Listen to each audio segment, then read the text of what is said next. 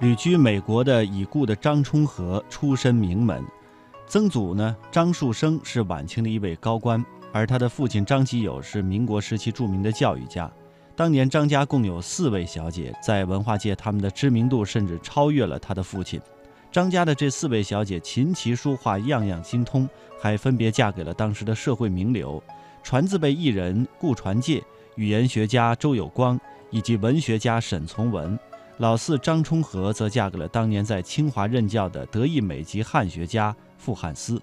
当年呢，张充和的父亲张吉友与极力推广昆曲的蔡元培、吴美等人交往甚密。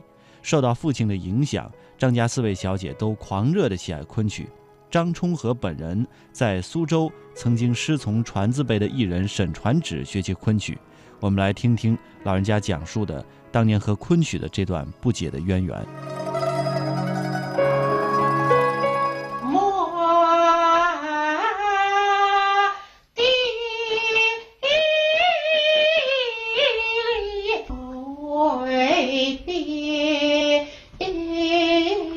到美国来，有时候嗯，就是一个人在演也是，但是没有人吹笛子，那我自己吹，吹到 recording 卡拉 OK，是是是这样子，只有一个只有一个笛子。我我到美国来，我带我自己的戏装，因为我们有成套成套戏装戏箱子，我我姐姐他们说你要带都都行，我说我带不了，我自己很多好东西都带，就带随身几件。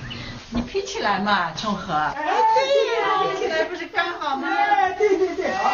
就全部都配上。那怎么样？我脸上不行。没关系，不知道，知道。他再照你的这个东西。戴眼镜。弄一个字，这弄一个字，眼镜拿掉，然后做一个姿势。梦回他他他一个出生了，是这样的吧？啊对。梦回。张春和，一九四八年旅居美国，多年来。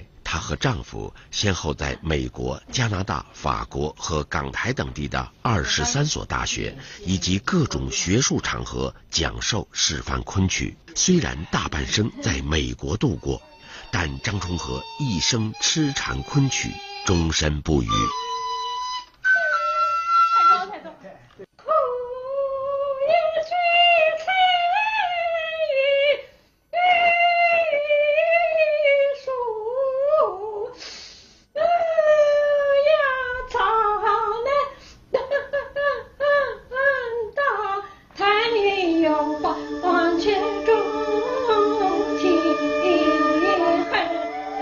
九四八年，当张充和还生活在中国时，曾在重庆和传字辈艺人同台演出过。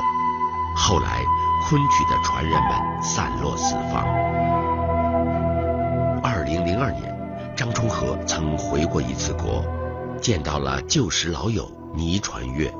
我和张充和在一二二零二年的张充和。